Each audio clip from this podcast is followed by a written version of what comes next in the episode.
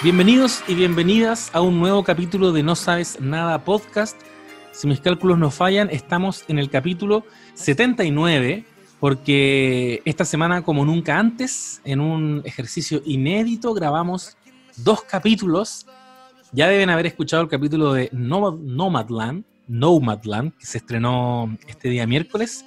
Y hoy, a la espera del capítulo 3 de la serie de televisión que vamos a comentar hoy día, lanzamos el análisis al capítulo 1 y capítulo 2 de Luis Miguel, la serie. Como ya lo saben, mi nombre es José Bustamante y no me encuentro en esta ocasión ni con Lula Almeida ni con Claudia Cayo. No obstante, les tengo algo casi tan bueno como aquello. no, estoy con un amigo que mm, para mí es la persona que yo conozco más fanática de Luis Miguel, del artista, y cuyas obras, cuya carrera se cruza mucho con en, un espectro emocional de quien voy a presentar ahora, de la vida de mi amigo personal, estoy como en CQC, mi amigo personal, estos son los Sebastián Flores Muga, ¿cómo estás? Sea. José Manuel Bustamante, muy contento de estar debutando por primera vez en No Sabes Nada eh, podcast, un proyecto que yo sigo, admiro y promociono, que no es menor.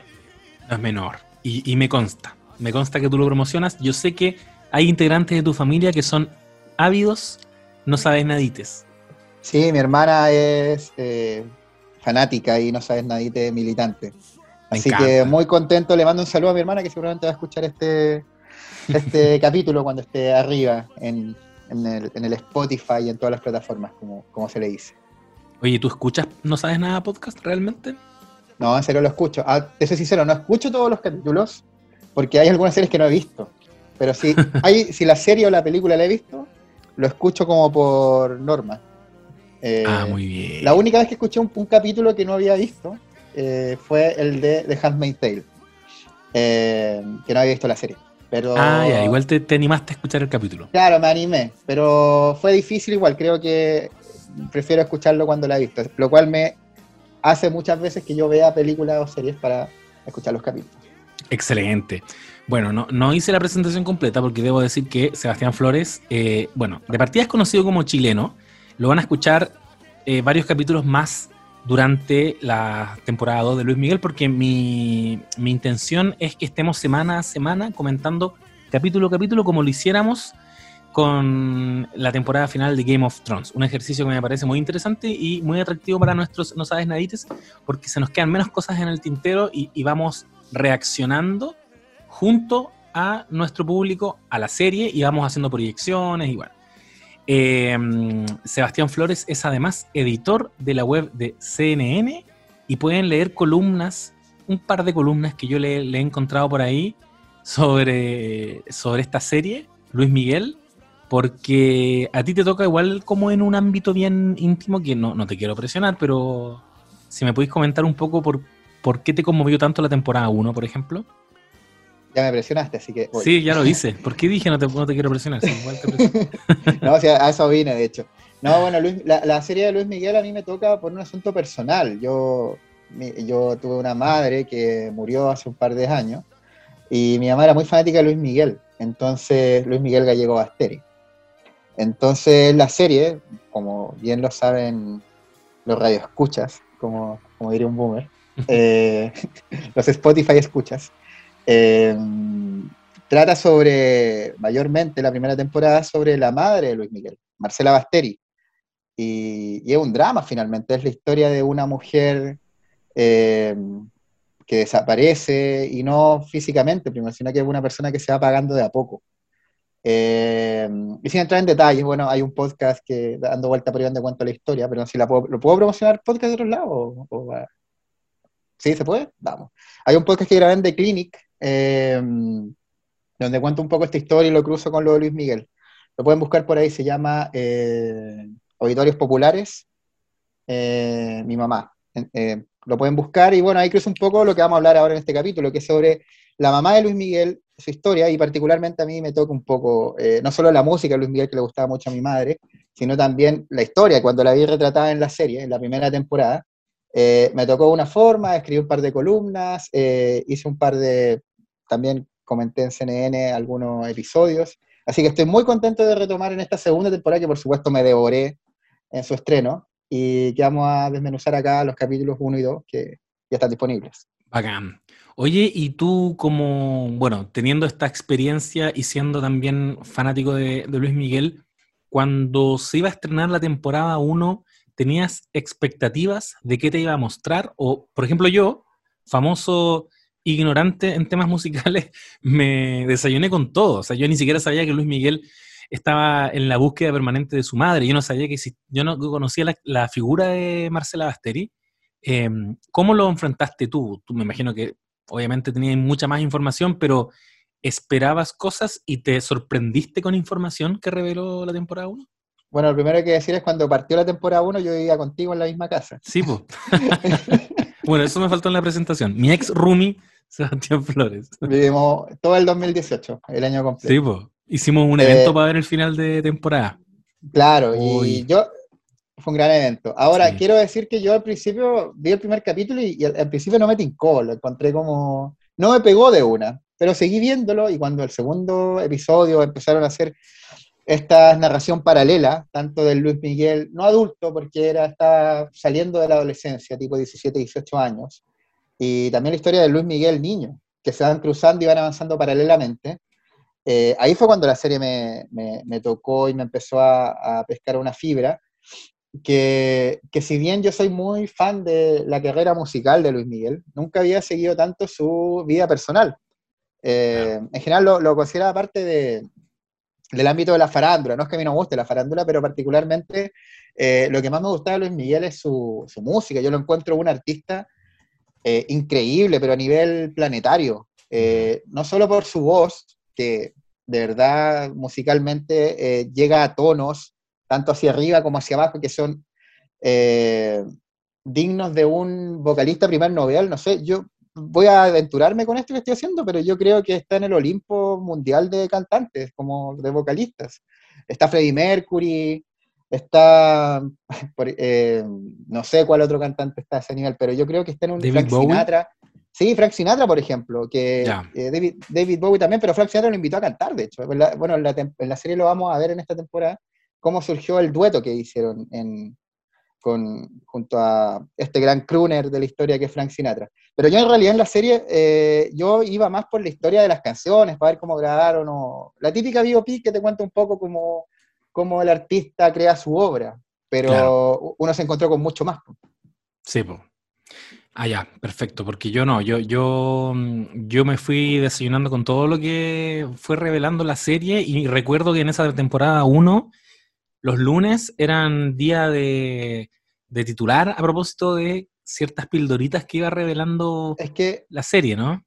Sí, hay una particularidad ahí que, bueno, Luis Miguel fue, fue parte y, importante en la realización, primero como la persona que dio el vamos, y segundo, en esta temporada que ya se asume totalmente como productor ejecutivo. Si tú ves el primer capítulo de esta temporada, en los créditos, la primera cosa que llama la atención aparece como productor ejecutivo. Entonces, el nivel de involucramiento de Luis Miguel es total.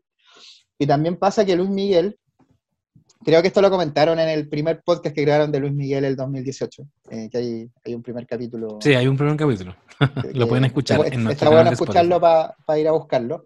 Eh, Luis Miguel un poco eh, está en un momento medio Boyack Horseman de su vida. Sí, como, como que él tuvo una carrera muy brillante hasta el año, te diré como 2006, que fue el disco, de el disco Navidades, que de hecho es un periodo que toca esta segunda temporada, que va en una línea paralela entre 1992 y 2005, cuando Luis Miguel tenía 22 años por un lado y 35 por otro. Claro. Eh, y, claro, después del disco Navidad, Luis Miguel sacó un par de discos más, un homónimo, algunos de México, pero nunca tuvo el impacto que tuvieron sus discos de los 80 y los 90. En general, Luis Miguel estuvo haciendo noticias por escándalos de su hija que no reconoce, por todos los escándalos que fueron de que en los conciertos ya no estaba llegando a los tonos, de que una vez se cayó, como puro, eh, como chambonadas, por así decirlo. Era como un poco un ídolo de capa caída. Y la serie no solo le llegó como oro para su carrera, sino que él también fue un invento de él un poco la serie. Eh, entonces, finalmente la serie es Luis Miguel contando su historia. Y Luis Miguel va develándonos detalles, por eso es una serie noticiosa. Es, algo un poco algo que yo no, quizás tú que conocís más series me podéis dar algún ejemplo, pero es una persona que va dando noticias en función de una producción de ficción, porque cada vez que salió un capítulo, eh, al otro día todos los medios mexicanos, eh, y bueno, todo el mundo, pero yo me hacía un festín buscando en Google los medios mexicanos porque estas revistas como Rosas del Corazón te llenaban como su home de, de desmenuzaban el capítulo así, cada detalle de noticias. Entonces, por ejemplo, uno descubría que Luis Miguel en la primera temporada eh, quiso grabar con Michael Jackson, porque lo contaban ahí en un momento, contaban lo, lo que pasó cuando Marcela eh, cantó una vez como para unos generales, para ayudar a Luis Miguel a potenciar su carrera. Entonces, e, ese, y ahí cuéntame tú, José, si así, ¿habrá alguna otra serie que haga este ejercicio de irte contando información verídica porque la persona a cargo está contando trazos de su vida eh, de una forma que no lo había contado? Y Luis Miguel eligió contar todo lo que no había hablado, que es bien hermético con la prensa, no le gusta mucho la entrevista, es bien reacio a cualquier figuración de su o sea, él está controlándolo todo, porque en tanto controla la producción de la ficción, te lo cuenta como él quiere contarlo. Y eso nunca hay que olvidarlo. Y a mí igual, pese a que me gusta Luis Miguel, eh, me da un poco de lata que es como la autobiografía oficial. Entonces da muy poco espacio a la crítica, como incluso lo que, lo que es criticable, él lo acomoda a como le gustaría que se viera. Sí, sí, yo, yo también lidio con, con, la sensación de que, de que Luis Miguel, en tanto tiene control de esta historia, igual él está decidiendo qué contarnos. Y así como uno podría decir, ah, mira, que cómo está blanqueando este aspecto de su vida, también uno valora que muestre aspectos más oscuros de su personalidad, porque. Las partes que él podría tratar de ocultar están ahí igual, ¿cachai? Como las drogas, el alcohol, la vida licenciosa. Por ejemplo, no sé, pues él tenía, quizás tiene un episodio funeque, muy funeque, y, lo hace pasar como, lo hace pasar como, oh, la vida licenciosa, y hoy oh, que era curado Luis Miguel, jaja. O sea, en verdad quizás hizo, quizá hizo algo más cuático y él, lo, él le quita un poquito de cuatiquidad que, hoy, mire, igual se muestra criticándose a sí mismo, pero claro. hay queda la duda porque no lo sepo. Y eso es, lo que, me pasa. Eso es lo que pasa. No, yo, no recuerdo en este momento otro ejemplo, o sea, biopics en televisión hay muchísimas, pero de una historia que se sigue construyendo, no recuerdo ninguna y que genere este efecto que decís tú de entregar información que va a ser el titular del día siguiente porque eh, Luis Miguel arrastra una tragedia griega sobre sus hombros, pues, ¿cachai? Uno podría decir, no sé, los prisioneros, ¿cachai? Sudamerican Rockers. Igual uno sabe lo que te pueden contar, uno conoce más o menos el rango de acción, uno sabe más o menos dónde iba a terminar esa historia y, y qué fue lo terrible que ocurrió en ese grupo, que se separaron y están todos los cagüines de, líos de faldas y todo eso, ¿cachai? Pero es como, pero filo, incluso si Jorge González y Claudio Narea hubieran querido así como ya contar la firme qué fue lo que pasó, no sería tan, tan dramático como lo que le está pasando a Luis Miguel, que es su mamá desapareció, ¿cachai? Entonces, esa agua tiene un peso dramático para cualquier historia que no fuera basada en hechos reales incluso.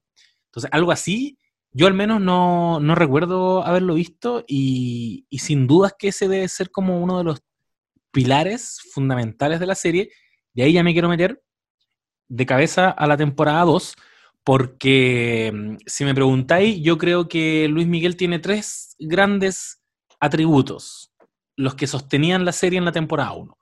Uno, que podríamos decir que está como en un segundo plano, es derechamente ver procesos creativos, que aparezcan tus canciones favoritas, verlo en el escenario, saber que lo que decís tú, que quería hacer un, un, dueto con Michael Jackson o, o, que esta canción en verdad era de Juan Luis Guerra, ya está eso. Pero después están las dos piedras angulares reales de esta weá, que son una, su mamá y la otra su papá, ¿cachai? la ausencia de Marcela Basteri y esta idealización que existía en la cabeza de, Luis Miguel, porque a mí también me, me pasa eso, y lo comenté en el capítulo 1, que Marcela Basteri es un personaje de ensueño. Es la, mamá que falleció, por lo tanto, te quedas solamente con eh, ideas eh, muy bellas de ellas, que probablemente son reales, pero eh, se nota mucho que es alguien que está añorando la presencia de su mamá. Entonces, es como un personaje medio irreal incluso. Y después tenía a, Luis, a Luisito Rey que pareciera que es irreal, pero hacia el otro lado. Es como un villano clásico de, teleserie. Puta, es como Tywin Lannister, yo dije el capítulo pasado, porque es un tipo que, que cagó la vida de sus hijos, ¿cachai? Y, y, esos dos aspectos de la serie, la ausencia de la mamá y la presencia tan poderosa del papá, para mí son lo que sostenían la serie. Y en la temporada 2 ya no tienes al papá, porque la temporada 1 terminó con el fallecimiento de, Luisito Rey. Lo último que le dice es, bueno, Luis Miguel le pregunta, ¿dónde está? ¿Dónde está? Y él le dice, tú sabes dónde está. Luis Miguel sale de, la sala y, y, este personaje, este agente del Mossad, le dice, encontramos a tu madre. Bueno, tremendo cliffhanger. Y eh, y Marcela Basteri, por, por lo tanto, entonces, se hace presente en esta temporada 2 con la promesa de que vamos a conocer su paradero. Y empieza la temporada y yo al menos me encuentro con eh, una tremenda desilusión, porque para mí estos son cliffhanger tramposos, que es que el Mossad le explica que, mira, puta, no era. Pensamos que la habíamos encontrado, pero era otra mujer que... Bueno, eso, esa weá para mí es eh, Glenn de The Walking Dead muriendo, pero en verdad escondiéndose debajo de... Eso es, es trampa, ¿cachai? Es Jon Snow muriendo en una temporada y resucitando en la temporada siguiente. Porque dramáticamente encontraron algo que darnos que es, loco, encontramos a Marcela Basteri y yo me acuerdo cuando estábamos viendo el capítulo ahí en el departamento, creo que hasta lo insinué, weón, como me decepcionaría mucho, le dije, sí, la temporada siguiente... lo dijiste. Bueno, lo dije, nos dicen que en verdad no es, porque se la jugaron con todo, ¿cachai? Entonces, a mí me pasa al menos que, bueno, igual después lo vamos a comentar, pero como avanzan estos dos capítulos, igual me tienen, me tienen todavía. ¿cachai? Es que tampoco te podían contar en el primer capítulo dónde estaba, pues si la, en una temporada, pues no te podían sí, el cliffhanger resolver todo al tiro, entonces hicieron un oso. pero yo creo que te lo quieren, te lo, yo creo que en el 8, que ya esta temporada tiene 8 capítulos, si hay mirado, tiene menos que la primera que tuvo 13. Yo creo que Luis Miguel va a dar la respuesta yo creo, de una cosa que él sabe desde el 92 al menos, yo creo. Si tú viste, bueno, vamos a hacer los capítulos, pero en un momento él, dice como que, mira lo que pasaría si contáramos esta verdad con tu carrera, con tu papá, con tu mamá, y resguarda, tenía un hermano chico, que bueno, también lo vamos a ver ahí, que es Sergio, que también, eh, según lo cuenta la, la serie, él toma decisiones también en base a cómo lo ve él, pero ese cliffhanger yo creo que nos lo guardaron para el final de temporada, ¿cachai? Que en el fondo nos quiere decir, te lo vamos a contar, pero déjanos lucrar un ratito, dos meses al menos. Me, haría, me, haría, sentido, pero, pero no deja de ser tramposo, porque la temporada terminó con Tenemos a tu madre y, volvió la temporada 2 con No, en verdad no, nos equivocamos. bueno, para mí de entrada, ahí hubo como una pequeña desilusión, pero ya nos encontramos con que ahora la estructura de la temporada 2 ya suprime eh, la época de la infancia y adolescencia de, Luis Miguel, ya no parece, parece que ya no hay nada más que contar ahí, pero abre una nueva trama, que es la trama que tú comentabas del año 2005, que, mm, en que Luis Miguel no sé qué edad, qué 35 tiene. Tiene 35 años, ya se empieza a aparecer a Luis Miguel que yo recuerdo, se está poniendo cada vez más naranjo y, y más hinchado. Camilo Espinosa, un amigo que tenemos en común, definió como feo al Luis Miguel. es, que, en verdad se pone cada vez más feo. Sí, pues se, va, poniendo cada vez más feo. Pierde su belleza y, adquiere el color de Donald Trump, entonces. Horrible. Y esa. Mm, bueno, y, nos va acercando, a mí al menos ya me, entregó una imagen de, de, Luis Miguel que me es más reconocible. Y, en la temporada, bueno, en esta temporada entonces tenemos estas dos líneas temporales. La temporada, la línea temporal del año 92 recoge inmediatamente lo que pasó en la temporada 1 y vemos que Luis Miguel necesita eh, saber y habla con el Mossad para que le expliquen qué pasó con su mamá. Ya lo dijimos, se equivocaron.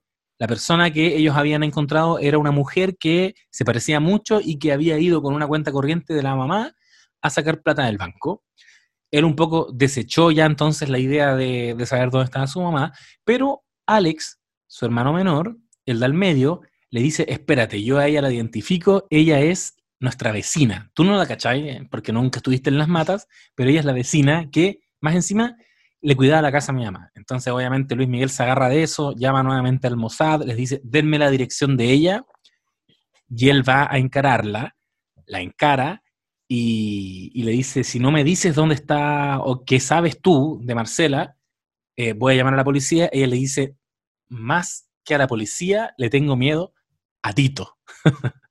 Recordemos que Tito era el primo de, de Luisito Rey, era como su sidekick, su mano derecha. Un gran villano también, Tito. Un gran villano. es como el clásico eh, secuaz del villano. Es como, es, como es como el loro que tenía Jafar en Aladdin. Sí. no sé. es como Peter Pettigrew. Claro, claro. Peter Pettigrew de, Lord Voldemort. Es como el Perkin que tiene el villano real. Mm. Y, y, nos insinúa, al menos a mí, me da la sensación como guionísticamente que nos insinúan que entonces la, el antagonismo de esta temporada, al no estar Luisito Rey, que bueno, lo comentaba antes, Luisito Rey de verdad que era un pilar de esta serie. Estamos hablando del personaje más carismático que ha visto, yo creo, la televisión en mucho tiempo. Es un weón de verdad muy atractivo de ver en pantalla. Él por sí solo era una trama sola. Aparte que yo esto, también lo comenté en, en, el capítulo anterior del podcast, cuando hablamos de la temporada 1. Lo que a uno normalmente le atrae más de los personajes es que sean weones que se movilicen, que ejecuten acciones. No importa eh, la carga moral y ética que tenga la acción que está realizando, pero que el weón haga cosas. Tú que gente haciendo cosas. Y Luis Miguel era en buena parte de la primera temporada un weón que no hacía nada, un weón que lo movían. Sin embargo, el weón que estaba haciendo las cosas era Luisito Rey, pues lo agarraba y le decía, vos te vas a presentar en este casting, vos vais a cantar esta canción, hasta que de repente como que se empodera, así como medio pelmazo, como la muerte del padre. Eh, era muy atractivo de ver en pantalla. No existe Luisito Rey, existe este sidekick y existe también la abuela de, de, Luis Miguel. Y te insinúan entonces que ellos como que quieren eh, seguir lucrando, pero ahora con el, el, hermano más chico. Con, ¿cómo se llama él? Sergio, Sergio, Sergio Gallego. Con Sergio Gallego. Sergiño le dicen, Sergiño le dicen en la serie. Oye, pero es bien importante lo de, lo de que ya no está Luisito Rey, que como tú bien decías ahí, sostiene un poco la serie, sostenía la, y además que la actuación de Oscar, no sé si es Jana Eda o Jana Eda. No, parece que es Jana Eda. Parece que Jana Eda. Sí. Jaenada, Jaenada. Jaenada, eso. Oscar Jaenada. Eh, es increíble, es superlativa su actuación, o sea, te deja peinado para atrás. Eh, y yo tenía mi resquemón en la segunda temporada porque decía, ¿cómo hacer una serie de Luis Miguel sin Luisito Rey? Porque claro, van a contar la historia de la hija de Luis Miguel, de los excesos, pero yo decía, ¿cómo se va a sostener? Y claro, se sostiene en gran parte porque el misterio y esta tragedia griega de la que hablabas eh, sigue estando presente. Todavía no sabemos dónde está Marcela Basteri. Eh, es como es como quien mató a Laura Palmer, ¿cachai? Como de, de Twin Peaks. Es una pregunta que hay que responder. Entonces ya se fue el gran antagonista, pero seguimos eh, en la búsqueda detectivesca por encontrar a Marcela Basteri, o al menos saber qué pasó realmente. Y no lo, no lo buscamos solo en la serie, lo buscamos en la vida real. Y lo que yo creo que va a pasar es que Luis Miguel nos va a contar acá la verdadera historia que él la debe manejar desde el año 92, según, como eh, a conciencia. Eh, entonces, la ausencia de Luis Miguel, perdón, de Luisito Rey, da paso a estos dos personajes que aparecen en, una de las primeras escenas del capítulo que parte con el funeral de Luisito Rey. Sí. Donde, de, hecho, sí, esto es muy buen, como si les gusta la serie, busquen como fotos de cómo fue el funeral, lo recrearon igual, como la misma ropa que iba Luis Miguel, la misma ropa que iba Alexito, el hermano, hasta donde estaban las cenizas lo recrearon todo con un nivel ah, increíble, así que googleenlo, búsquenlo en YouTube, pero como la noticia del funeral es igual, así está muy bien hecha la recreación. Y ahí, claro, está el primer diálogo con, con, la, con la, abuela, que también es como una sidekick reserva de, de la maldad de Luisito Rey, como que igual quiere lucrar con el cabro chico, pues, con el otro hermano. Personaje que, no conocíamos, no sabíamos, nunca la vimos a ella. ¿O la habíamos visto? Sí, pero apareció como muy a la pasada, la habíamos visto. Ya. Pero Alex Yunas eh, es quien interpreta a Sergio Basteri. Y Alex Yunas es el hermano del actor que interpretó a Luis Miguel de niño. No te puedo eh, creer. Sí, es el hermano, es como, ahí también el, el Marcos Yuna, eh, famoso cantante noventero, está haciendo una cuestión medio Luisito Rey, con, con los hijos también metiéndolo a toda la serie. Oh, bueno, ah, Marcos Yuna es el papá de estos dos niños. Sí, pues, ¿te acordás de Marcos Yuna, cantante noventero? Famoso, y... Cántate una que tenga. Puta, ¿cómo era? Deja acordarme. Deja acordarme. Pero Marcos Yuna tiene un hit así, un, un clásico.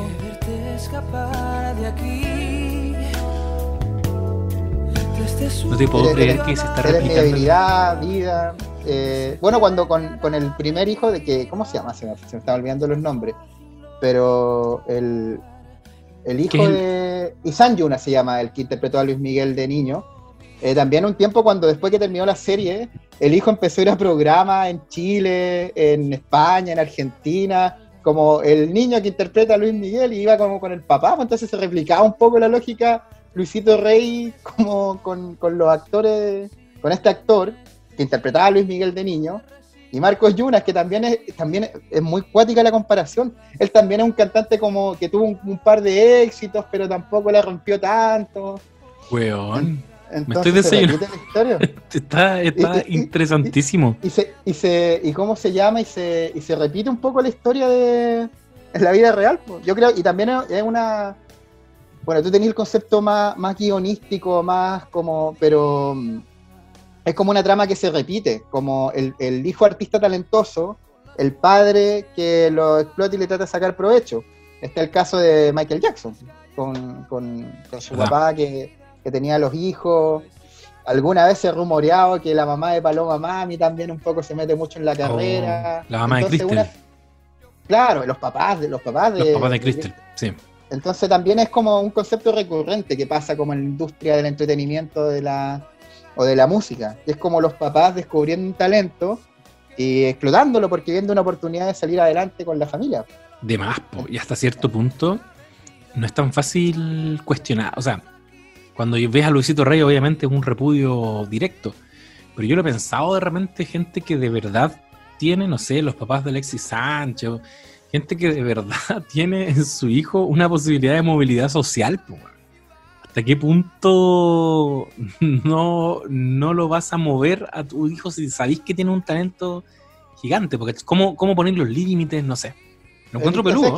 Es, como, no sé, pues alguien se quiere hacer un podcast y es tu emprendimiento. Alguien se quiere hacer una empresa de, vender lo que sea y es un emprendimiento. Tu emprendimiento vas a ser tu hijo. Tu hijo. Como tu trabajo es tu hijo. Entonces te levantáis como ir a la pega es como cómo potenciamos este hijo para que triunfe, ya sea en el fútbol, en la música, eh, en cualquier ámbito, y le vaya bien y por ende la familia tire para arriba. Entonces, claro, ahí el límite es muy difuso porque estáis, está trabajando con un niño, estáis como eh, trabajando sobre su inocencia. Claro. Y bueno, finalmente eh, me di toda esa vuelta para contarte que Alex Yunas, hermano de Isan Yunas, hijo de Marcos Yunas, interpreta a Sergio Basteri, el hermano Luis Miguel, eh, como su hermano ya lo hizo interpretando a Luis Miguel Niño. De hecho, se parecen, no sé si te acordáis. Se parecen, mucho. Yo dije, mira, encontraron un niño muy parecido. además, canta bien. Bueno, estoy, estoy pero palpico. estoy en vivo y en directo impactándome con esto que me estoy contando. Me acordé de la mamá de, las Kardashian, que también se produce ese mismo fenómeno. Claro, entonces da, da para harto ficción ese tema, yo creo. Ah, sí, Yo estoy esperando la biopic de Paloma Mami en 20 años. Oh, yo estoy esperando la biopic de Pablo Chile. ¿Y de Kit Tetón? De Kit bueno, el otro día lo vi en una entrevista con Julio César Rodríguez y me conmovió. Kit Tetón tiene un testimonio de vida de haber sido eh, víctima de bullying por ser gordito y de ahí que viene su reivindicación a la gente gorda, Y lo encontré tan reivindicable, weón. Me, es espectacular su, el, nombre que tiene como de artista, Kit Tetón. Así que Kit Tetón, la serie, la Netflix, Amazon Prime, Disney Plus. Está regalada. Que te de, descancelado para tu información. Eh, desfunado. Bueno, y la. Entonces, el, el capítulo 1 en la trama del año 92 va mostrándonos a un Luis Miguel que se está empezando un poquito a obsesionar con la idea de saber dónde está su mamá. Yo creo que un poco empujado por el hecho de que su papá falleció, que era una gran oportunidad que él tenía para tener más información, eso igual le genera angustia, le genera desesperación, Y esta obsesión con, el, para, con conocer el paradero de su mamá empieza también a afectar a sus relaciones interpersonales. Vemos que le hace un altísimo ghosting a su polola, le dice que se vaya a México primero, andate a México, tengo cosas que resolver aquí en España, y después derechamente le dice como necesito tiempo. si, Hubiera, si, hubiera, WhatsApp, le dejaría todos los dobles azules. lleva caleta de rato dejándole el doble, el doble azul. Como que eh, Erika le mandaría audio y no lo escucharía, sí. claramente, claramente habría hecho eso. No, es un alto ghosting y, Luis Miguel, bueno, ahí entramos en aspectos igual eh, complejos o cuestionables de su personalidad que tú decías ahí. Yo igual creo que él se está exponiendo como un weón que derechamente abandonó a su polola porque se abocó a la búsqueda de su madre, así como también es un famoso Papito Corazón, que eso lo vamos a ver en la temporada 2. Eh, estamos con, Luis Miguel, porque Diego Boneta, tremenda interpretación, porque ya estamos casadísimos con su historia, estamos ahí. Pero si tú quisieras como abstraerte de eso, eh, evidentemente que tiene muchos defectos Luis Miguel, y yo igual valoro bastante eso, igual lo abrazo, como que siendo el mismo productor nos, él haya generado en sí mismo un personaje con tantos matices, ¿cachai? Un personaje complejo. Que, por ejemplo, personaje complejo, como una, forma nueva de decir que el weón derechamente le hizo ghosting a su polola, le dijo que se fuera para México, de ahí nos vemos, después le dijo, bueno, necesito tiempo, necesito espacio para encontrar a mi mamá, y él le dice, entonces, ¿qué estoy haciendo aquí? Y él le dice, sí, ¿por qué estoy haciendo aquí? Y ella se va a Nueva York, donde dice que una amiga la había invitado porque iba a estudiar teatro. Y claro. Y también se empieza a focalizar en esto que decíamos recién, la idea de que la familia de Luisito Rey, eh, la abuela, eh, Tito, están lucrando con su hermano chico. Él necesita, de alguna manera, recuperar a su hermano chico porque cree que no, no quiere que se críe en el ambiente tóxico en que se crió él. Entonces lo consulta con su abogado su abogado en un minuto le dice, loco, no hay nada que hacer aquí, no tenemos evidencias de que realmente lo estén maltratando. Entonces le dice a Alex, partes inmediatamente a buscarlo y nos vamos con él a, México. Y como que secuestran al... claro, lo secuestran un poco, de hecho hacen toda una jugada de juntarse con Tito mientras están viajando a México. Y, le mienten un poco, le dicen, tu abuela sabe que te va, sí, sí, está todo dicho, y como Alex, Alex haciendo la maleta como apurado. sí, pues. Y después te dicen eh. que, él está, que él extraña a su abuela igual, pues, y, y, es razonable, pues si es la persona con la que ha pasado más tiempo. Sí, hay que decir que Luis Miguel no ha estado en su vida. Y, eso es, es, relevante para lo que va a pasar en la temporada 2, pero yo siento que ese, ese acto de llevárselo y, como salvarlo, entre comillas, de las garras de la familia de su padre, es más bien una reivindicación del ego de Luis Miguel nomás. No quiero que esté con, la familia de mi papá nomás, ¿cachai? No sé qué tanto él cree que, su hermano chico lo, lo, está pasando mal.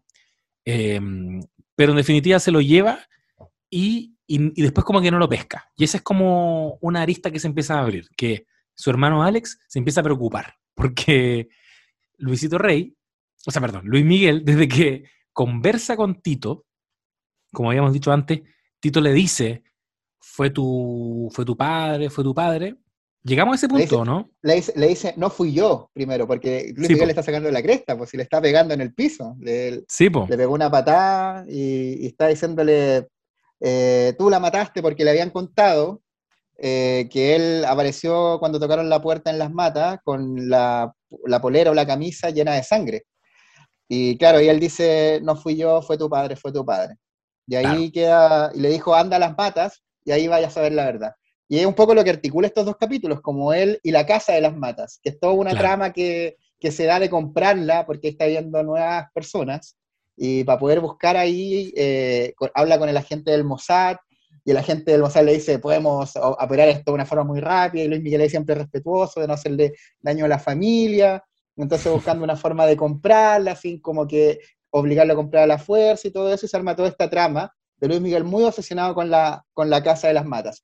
Tan así que cuando se junta con su manager, Hugo, y, le cuenta, oye, vamos a, eh, tenemos presentaciones, vamos a hacer una portada para la revista Eres, y Luis Miguel, ¿qué onda la casa? Como que no le importa nada más que eso, está obsesionado un poco y su carrera un poco en segundo plano.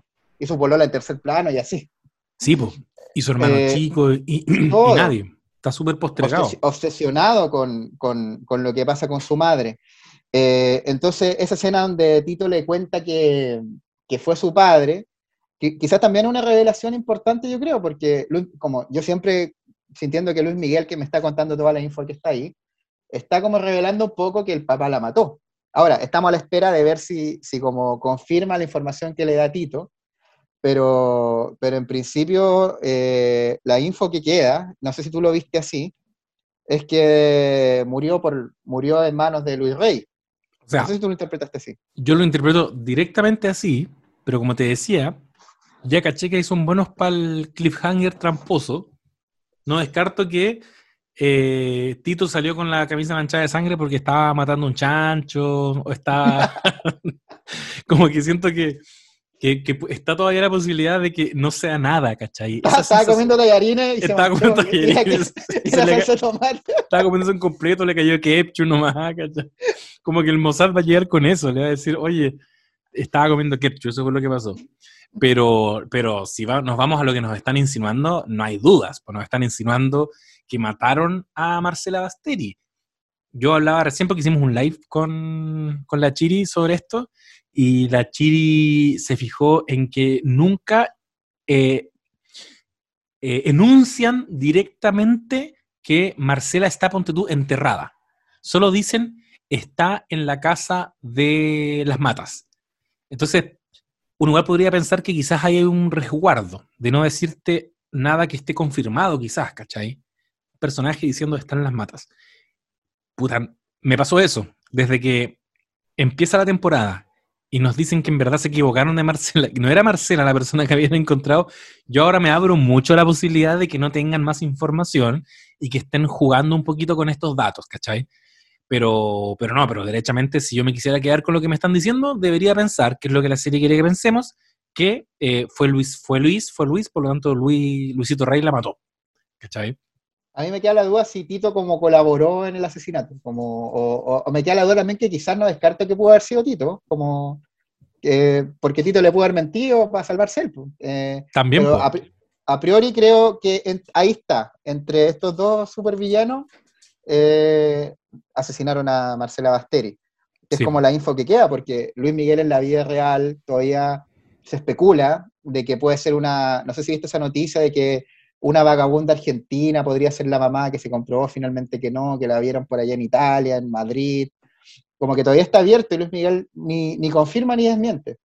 Eh, entonces yo creo que acá está dando un, un paso importante en, la información que Marcela Basteri, su madre, fue asesinada ya al parecer en las matas, al parecer por este, esta dupla eh, Luisito Tito.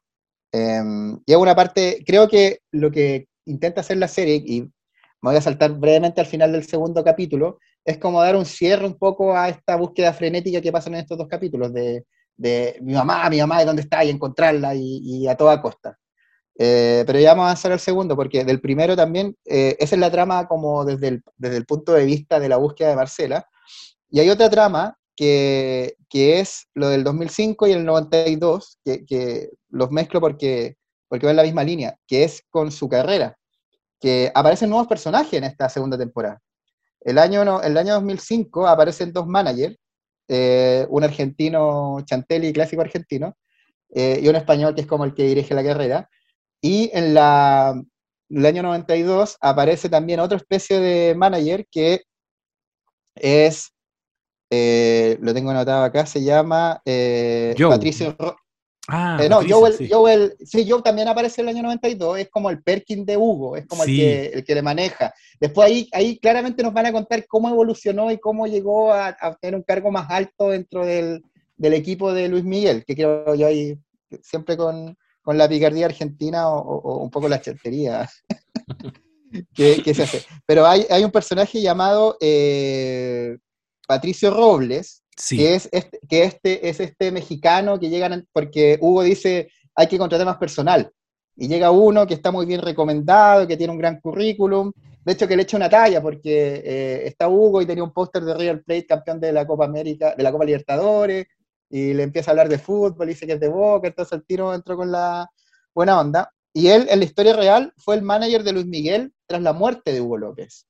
Eh, perdón por el spoiler, José, pero no un spoiler, como que pasa en la vida real, pues Hugo López muere. ¿Hugo López muere? no. Hugo López muere en algún momento. Pero si está salvando, se tiene que operar nomás. Tiene que operarse y dejar de fumar. No, pero Hugo López murió, murió por esos años. Eh, ah, entonces, eh, esto es, como algo que pasó en la vida real. Quizás la serie no lo matan y llega hasta el 2020, no lo sé. Pero en principio moriría, pero Patricio Robles fue quien asumió la conducción de la carrera de Luis Miguel luego de Hugo Robles y vemos que es una persona que, que va teniendo eh, importancia en estos dos primeros capítulos, bueno, en el segundo con, con, la canción que le recomienda que grabe, pero, pero al parecer va a ser un personaje clave. Y por otro lado está Joe, el que tú mencionabas antes, que es este argentino que ya lo vemos medio triquiñuela armando un concierto en Perú en un, en un, en un recinto de dudosa calidad. Eh, al tiro lo vemos chateando porque él, él, la gira no iba a hacer más conciertos, Luis Miguel, y él, por conseguirse uno más, se encuentra con un peruano en Bogotá, un empresario peruano, y el empresario quiere un concierto Luis Miguel y él le pone un precio altísimo, 10, 10 millones de dólares, y, y, el otro le dice 8, que ya es mucho más de lo que en general cobran. y después cuando va a contarle al manager español, le dice, nos conseguimos un muy buen concierto por 6 millones de dólares. Entonces ya se peló dos. Se peló. Entonces el tiro que echamos como la impronta que va a tener este personaje y, va como en la otra línea, eh, que ya empieza a pescar, a sacar a Luis Miguel de, su trama como con la mamá y a mostrarlo como con sus propios demonios. Y ahí vuelvo a citar a Boyack Horseman, porque creo que Luis Miguel, alguna vez lo comentábamos cuando, cuando vimos juntos eh, eh, o viendo la serie o quizás cosas, mm. yo creo que Luis Miguel tiene harto de Boyack Horseman. Yo creo que Luis Miguel fue más exitoso que Boyack Horseman, harto más, porque Boyack Horseman tuvo One Hit Wonder y Luis Miguel tuvo varios, ¿cachai? Como que no es una persona que tuvo un puro éxito, tuvo varios. Pero en un momento se le acabaron los éxitos, ¿cachai? Ya no, ya cuando sacaba discos ya no pegaban, no era una revolución total cuando lo fue en los, en los 80 o en los 90, incluso en los mm. principios de los 2000, que es como te digo, el año 2005, ya venía el disco exitoso que fue 33, donde sale Te Necesito, que de hecho aparece de fondo en algún momento en el primer capítulo, y esa fue una canción que también se conecta con el segundo, porque fue una que la otra canción en la carrera Luis Miguel que compuso Juan Luis Guerra, junto con Hasta que me olvides, que es la gran protagonista del segundo capítulo. Eh, pero eso, eh, empezamos a centrarnos ya en los demonios internos de Luis Miguel, más allá de la situación como con su madre como, como es como lo que pasaba en Bojack Horseman, que uno podía uno echarle un poco la culpa a toda la infancia de mierda que tuvo Bojack, porque sus papás fueron, su papá y su mamá fueron muy eh, malos con, con, él de plano, pero ya en un momento no puede seguir echándole la culpa a su infancia. Y eso es lo que yo creo que empezamos a ver de Luis Miguel, donde ya como cómo fue él con su padre, como que ya no puede seguir diciendo que hoy Luisito Rey fue, mi padre fue muy malo conmigo, ya empieza a él a cargar unos demonios propios donde no puede echarle la culpa a nadie.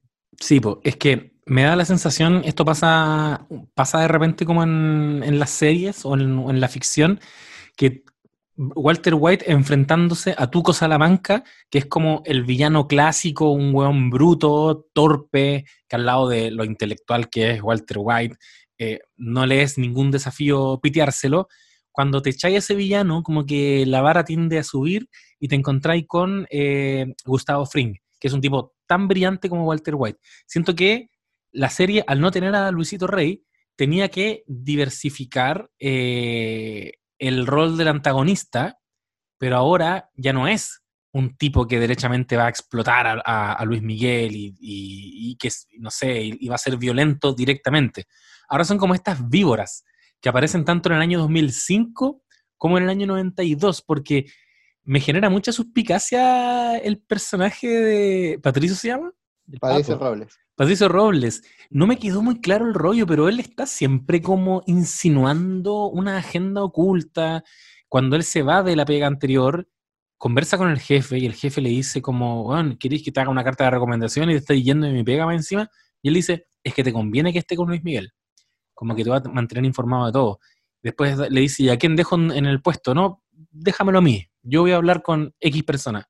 Va a donde un weón y le pasa un sobre con, fotos muy comprometedoras y, en el fondo lo, chantajea para que tome una pega. Entonces él va como una especie de meñique que algo trama. Muy meñique. Es un meñique que algo trama. Y eso es en el 92. Eh, pero después está este otro loco que mencionáis tú del 2005, que vimos que en el.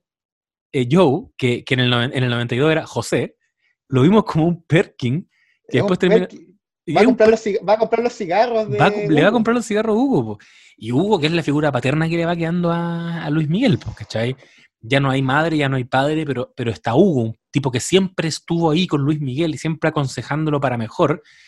Y vemos que se está enfermando Hugo, pero están emergiendo estas víboras que entre que le quieren quitar la plata, que se lo quieren cagar. Entonces me parece muy interesante que hayan tomado ese giro y vemos que en el año 2005, en la trama del, 2005, como para cerrar el capítulo 1, lo que, nos, lo que ocurre es que derechamente Luis Miguel, todo bien, parece que está más reconciliado con, sus demonios, carreteando en un yate lleno de mujeres, eh, se va a un concierto y, y, como que en algún minuto el Mauricio, que es uno de sus asesores, le dice como, ¿cuándo vaya a parar? Nunca voy a parar, está como, bueno, súper arriba de la pelota, porque, bueno, le están pidiendo, están pidiendo vacaciones también el equipo. Y, luego ocurre eso que decís tú, este otro personaje, Joe, empieza a gestionar esta, este contrato del que él se roba dos palos entre medio y, y van a tocar a Lima, a un lugar con pésimas condiciones, súper precario en lo técnico, y a Luis Miguel, y aquí como que se cruzan las dos tramas, la del 92 con la del 2005, un montaje nos muestran que mientras Luis Miguel está, sufriendo un accidente porque le estalla el sonopronter eh, y se lo tienen que llevar en ambulancia. Al mismo tiempo, en el año 92, está sacándole la cresta a Tito y ahí es cuando Tito le está diciendo, ve a las matas, está en las matas, fue Luis, fue Luis. Entonces vemos a un Luis Miguel conmocionado en el año 92 y a un Luis Miguel herido en el año 2005 que cierran el, capítulo 1. Pero Netflix reveló dos capítulos. sí, ¿por qué crees que reveló dos de una? Yo creo que tiene que ver mucho con lo que decís tú recién, con que igual quieren como dar vuelta a la página con el, tema Marcela Basteri. Y, Luis Miguel no da vuelta a la página hasta el capítulo 2. Entonces me, da la sensación de que quieren partir como renovando las tramas, porque termina el capítulo 2 con, bueno, lo, vamos a decir después, pero, pero un tremendo gancho que, es el reconectar con su hija, que, nos abre también una posibilidad de ver a Luis Miguel en una nueva faceta, es un momento altamente emotivo. Entonces la sensación que me da de que hayan mostrado dos capítulos es que el capítulo 1 no se cerraba por sí solo, era, era una historia que ellos la habían pensado para dos capítulos. De hecho, en el capítulo 2 Alex también le dice al Luis Miguel del año 92, le grita en un minuto, ¿cuándo vas a parar? Pero refiriéndose a la búsqueda de Marcela Basteri. Y también le grita, nunca. Nunca oh, voy a parar. No, había, hecho ese cruce. Dice dos veces nunca en distintos aspectos, tanto en la búsqueda como en su ímpetu de carrera, que deben ser sus dos leitmotiv en la vida, en el fondo. Exacto. las dos cosas que lo mueven, la búsqueda de su madre y su carrera, como dos cosas con las que nunca va a parar. Eh, quiero hacer una pura mención antes de pasar al capítulo 2, que es lo que le pasa una enfermedad, que no sé si llamarlo enfermedad, pero una, una condición que tiene Luis Miguel, que es el tinnitus, que es la, no sé, son momentos donde él percibe un ruido, zumbido en los oídos, que, que se pierde cierta audición en la, en, en, la oreja y, y, se siente un zumbido y uno pierde capacidades como de, de, de estar balanceado, y es una cuestión que realmente Luis Miguel la quejó y que creo que también lo van a desarrollar en, en esta, bueno, ya lo desarrollaron en los dos primeros capítulos, pero, ah, pero le afecta varias veces en, en, estos capítulos, pues por ejemplo cuando está carreteando en Acapulco, en el Baby O, que es como el típico lugar al que creo que es como el antro favorito de Luis Miguel País, eh, Luis Miguel de repente está carreteando y, y, siente como el zumbido y tiene que irse, o cuando él insiste que quiere ir a grabar el disco Navidades, que es el, el, el clásico disco Luis Miguel de Navidad, eh, eh, él quiere ir a toda costa, pese a que después de lo que sufrió en, Lima, siguió con el zumbido en la oreja y él como le dijeron que no podía cantar en un año más y él insiste en que no puede quedarse sin concierto y va a grabar el, disco, pese a que, a que le dicen que no, y él llega a grabarlo y se sirve un vaso de agua, se le cae, empieza a cantar, no puede parar y se va. Entonces, también es otra lista que nos van a mostrar que es como el tinnitus, que como te contaba, es esta percepción de un ruido subido en los oídos y que, según tengo entendido, le afecta como a un 15 o 20% de las personas en general. Ah, Así que también es parte un poco de la trama esta... Puta, perdón si voy a decir le digo enfermedad, quizás estoy equivocado, no tengo tantos conocimientos médicos, pero condición al menos. Y de hecho, nuestra audiencia en el live que hicimos hace poco, alguien preguntaba, ¿es real lo del accidente que tuvo con el sonopronter? Porque no sabían si se había ocurrido eso. ¿Tú tenías antecedentes de eso? Yo, yo tengo entendido que ha sufrido eh, esta cuestión varias veces, pero no, recuerdo exactamente si fue en un concierto, como que fue recreado tal cual en un concierto en Lima el año 2005. Si fue culpa de Perú eh, o no. no, grande Perú, saludos a los hermanos peruanos que no me escuchan, ni hermanas peruanas. Pero quiero decir que, que sí, que eh, es, un, es, una cuestión que Luis Miguel realmente tuvo, eh, tuvo esto problema y le afectó en su carrera. Como él mismo lo manifiesta, voy a estar un año sin cantar. Perfecto. Eh, así que eso.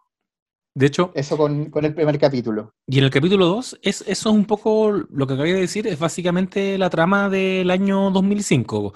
Son como las secuelas de este accidente que tiene Luis Miguel al final del capítulo 1, que lo dejan primero hospitalizado, muy indignado con la gente responsable, tratando de buscar responsables de quién eh, le ocasionó esta pérdida. Él dice, perdí parte del oído. Y empieza como a, a caerse al trago. Empieza como a, a, tomar más copete y le, diagnostican no cantar durante un tiempo, pero súper terco él decide al final del capítulo, sabéis que igual voy a cantar el villancico. Y, es un desastre, es un desastre, se, le, empieza este pitido en el oído, se tambalea, se cae y se lo tienen que llevar. Em, y mientras tanto, en las sombras de esta trama que le está ocurriendo a Luis Miguel, está lo que decíamos antes, este, esta víbora nueva que hay, que es Joe, que se robó los dos palos y, eh, y, ahora el, como el contacto que él tenía en Perú va y lo increpa y le dice, devuélveme la plata, Luis Miguel no se presentó, y él lo amenaza con que vamos a decir que tú fuiste el responsable, y otro le dice, abarataste costos, así que tú fuiste el responsable de que le pasara esto a Luis Miguel. Así que como que nos quieren construir como una especie de antagonista para el año, para la trama del año 2005. Pero también para el 92 y también aparece ahí. También aparece en el 92. Esas son como las grandes preguntas que al final nos va dejando esta temporada. Si asumimos que va a olvidar el, por un rato al menos la interrogante de qué pasó con Marcela Basteri, parece que se va a quedar entonces con la interrogante de cómo José pasa a convertirse en, en Joe ¿Y qué pasa con eh, Patricio, con este personaje que también pareciera que tiene como una agenda oculta? Claro.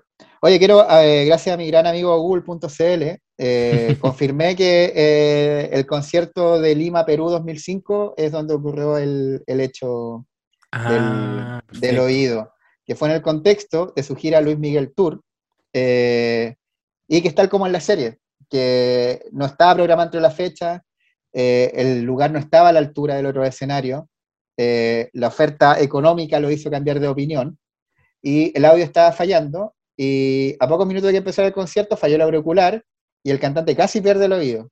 Y ahí se le provocó, esta es la info correcta, esta, enfermedad incurable llamada tinnitus, la cual da la sensación de escuchar un zumbido muy molesto todo el tiempo y a veces es tan alto que afecta la capacidad de oír los sonidos externos y por ende puede causar sordera. O sea, ahí surgió. Weón. Toda esta irresponsabilidad de Joe.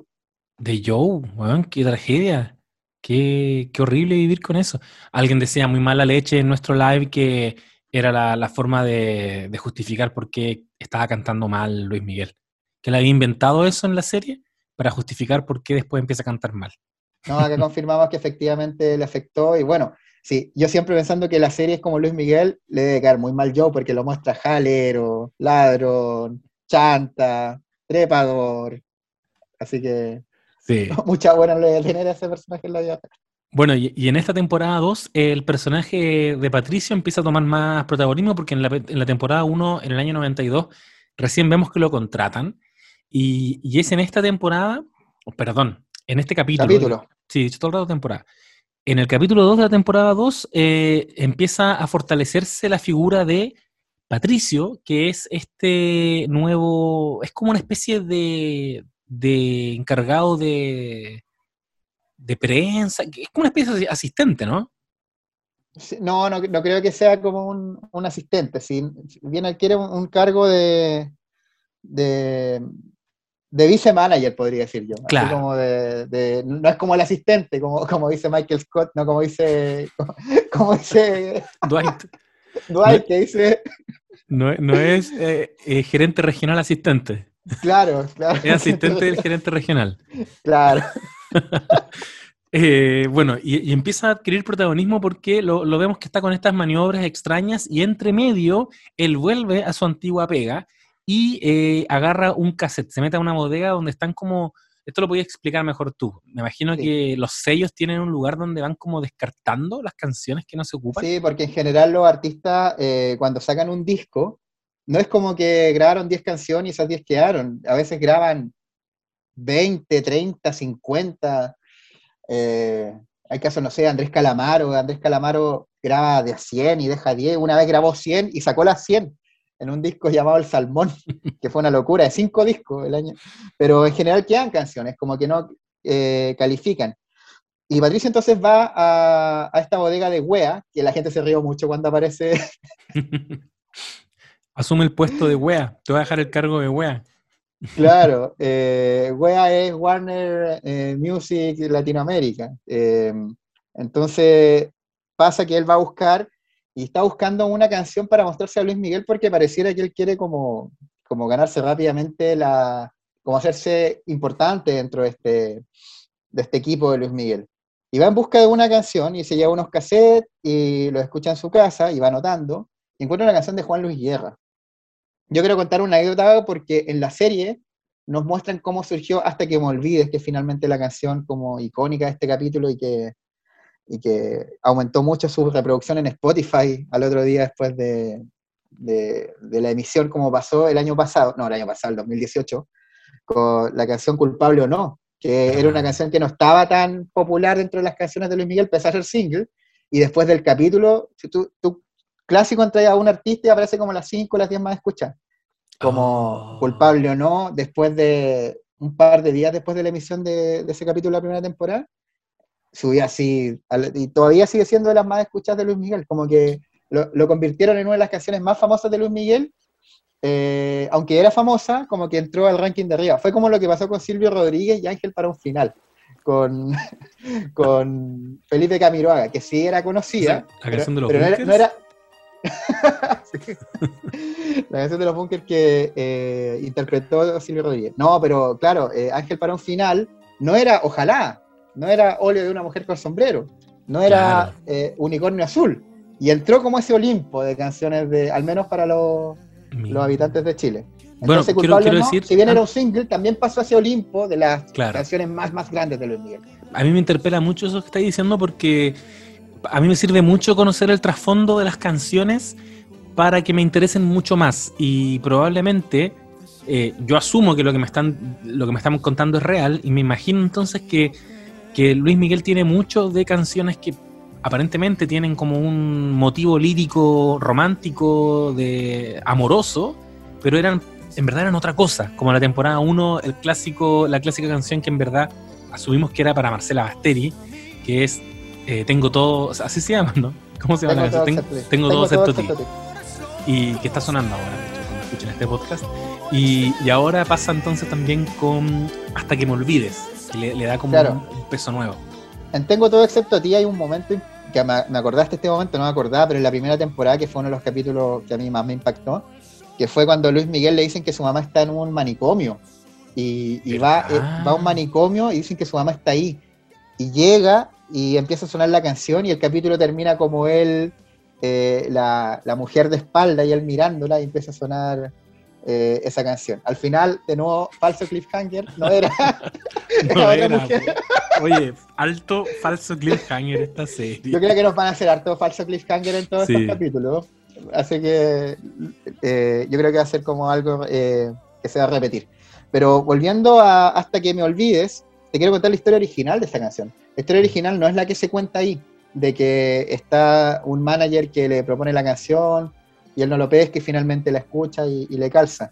Eh, Luis Miguel se juntó a, algún, alguna vez a, a tomar, a comer con Juan Luis Guerra, y Juan Luis Guerra, que es un músico talentosísimo, eh, pescó una servilleta y empezó a escribir la canción y se la pasó. No te puedo. Eh, sí, yo creo que metieron esta historia para, para también quizás darle mayor relevancia al personaje, pero esta es una historia que a, propósito fue puesta no, no, real.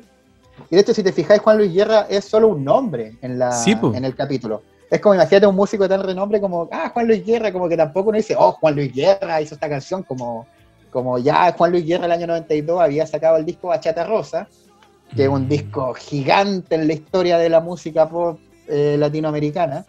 Eh, entonces, claro, era como, ah, un tal Juan Luis Guerra la grabó.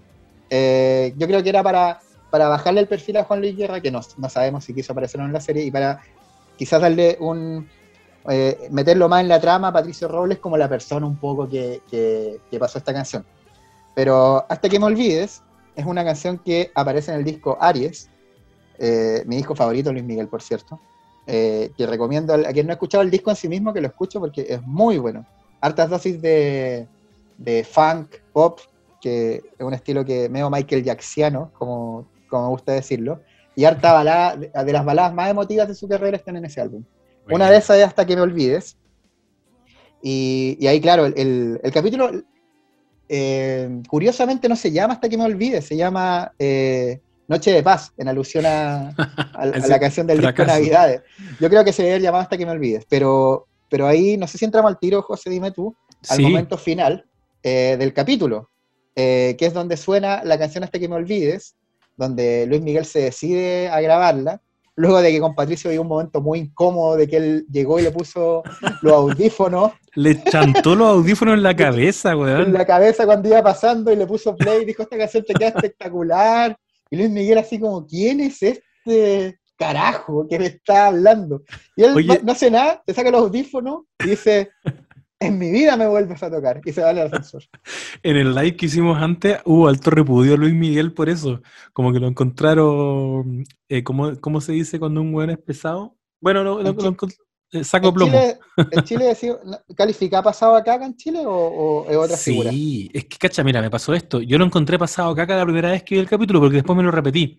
Y la segunda vez entendí que parece que teníamos que empatizar con Luis Miguel no sé si se logró, pero parece que. Yo no sé qué rollo tenés tú al respecto, pero te aprovecho de preguntar. Para ti, Patricio, ¿qué onda él? ¿Igual es un weón que tiene como una agenda oculta o simplemente es como un weón pinganilla que, que la sabe hacer y que se está moviendo y que va a ayudar eventualmente mucho a Luis Miguel? A mí me da la sensación de que lo están perfilando con un rol más antagónico, ¿no? Sí, yo creo que eh, no por ser malo uno no es talentoso. De hecho, la mayoría de los malos sí, son sí, de muy talentosos. Entonces, yo creo que es una persona con muchas capacidades y, es una persona que de cierta forma en la serie lo van a perfilar que, ayudó. O sea, ya en este capítulo ayudó a encontrar este temazo que es icónico de su carrera. Eh, pero creo que, juega, en, juega en, ambos, en ambas ligas. Eh, creo que las dos cosas. Creo que las dos cosas. Y eh, en, la línea, volviendo al tema de, de, lo que tiene que ver con la canción propiamente tal, eh, a mi juicio, eh, pese a todas las reticencias que yo siempre tengo a todos los momentos, porque por más que me guste mucho Luis Miguel, como periodista siento que me falta la contraparte, como que está todo desde su posición. Pero lo entiendo así, lo abrazo como, como es Luis Miguel contándome su historia desde su punto de vista y blanqueando las partes que quiera blanquear en ese sentido, lo que pasó en este, en este momento saco de plomo, o chupete de fierro, ¿cachai? Que a Luis Miguel siempre dicen chupete de fierro por lo pesado que es. fierro. Eso, dijeron en el live. Yo, yo le puse saco de plomo. El chupete de fierro. no, si chupete de fierro es una denominación clásica de Luis Miguel por lo pesado que es. Yo creo que ah, Luis Miguel lo que hizo es eh, asumirse como pesado, como. Claro. Soy un, soy un pesado, soy un, una persona como que, que, después lo desarrolla más adelante, cuando ya, ya se pone naranjo. Luis Miguel, una persona que en los conciertos pide que no lo miren a los ojos, que pide que no cruzarse con nadie al escenario. Es una persona de ese nivel, que, o sea, tú escuchas eso y te cae mal de, una. Sí, po. Mucha gente ha, blanqueado la opinión de Luis Miguel. Una tía el otro día que, me vino a ver me dijo, yo, a mí me cargaba Luis Miguel. De hecho, me dijo que empezó a ver la serie por, una columna que escribí sobre, sobre la serie y que se emocionó.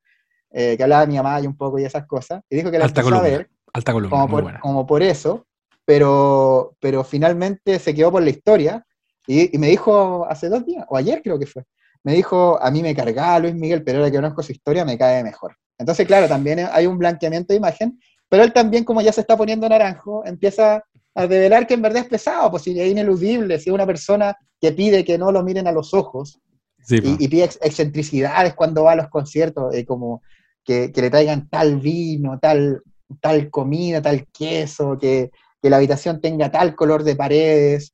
Entonces, yo creo que se asume chupete de fierro y esa fue la primera muestra que da. Sí. Así lo interpreto yo. Sí, bueno, y en la.